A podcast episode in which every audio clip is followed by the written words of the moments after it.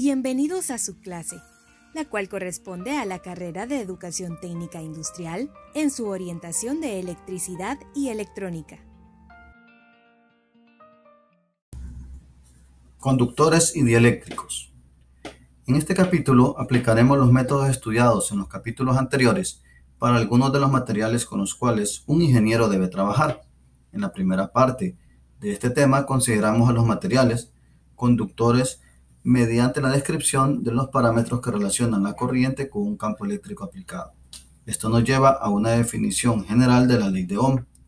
Luego desarrollamos métodos para evaluar la resistencia en conductores con algunas formas geométricas sencillas. Las condiciones que deben cumplirse en una frontera de condición son obtenidas a continuación y este nuevo conocimiento nos lleva a la presentación del método de imágenes.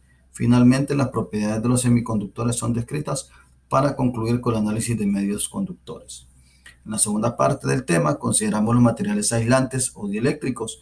Estos materiales difieren de los conductores en el sentido de que idealmente no hay ninguna carga libre que pueda ser transportada en su interior para producir la corriente de conducción. En contraparte, toda la carga se encuentra confinada en sitios moleculares o reticulares debido a las fuerzas de Coulomb. Un campo eléctrico aplicado tiene el efecto de desplazar ligeramente las cargas, produciendo la formación de conjuntos de dipolos eléctricos. El alcance de este fenómeno es cuantificado por la permitividad relativa o constante dieléctrica. La polarización del medio es capaz de modificar el campo eléctrico, cuya magnitud y dirección pueden diferir de los valores que tendrían en un medio diferente o en el espacio libre. A fin de evaluar estas diferencias, se desarrollan las condiciones de frontera para los campos en las interfaces entre dieléctricos. Es necesario observar que la mayoría parte de los materiales poseen propiedades tanto dieléctricas como conductoras, es decir, un material considerado como dieléctrico puede ser ligeramente conductor y un material que suele ser conductor puede ser ligeramente polarizable.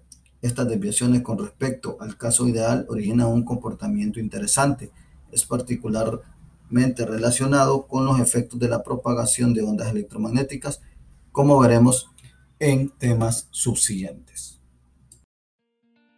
Esta producción fue realizada por el ingeniero José Ricardo Marín y la colaboración de clave de la Universidad Pedagógica Nacional Francisco Morazán como un aporte tecnológico al proceso educativo.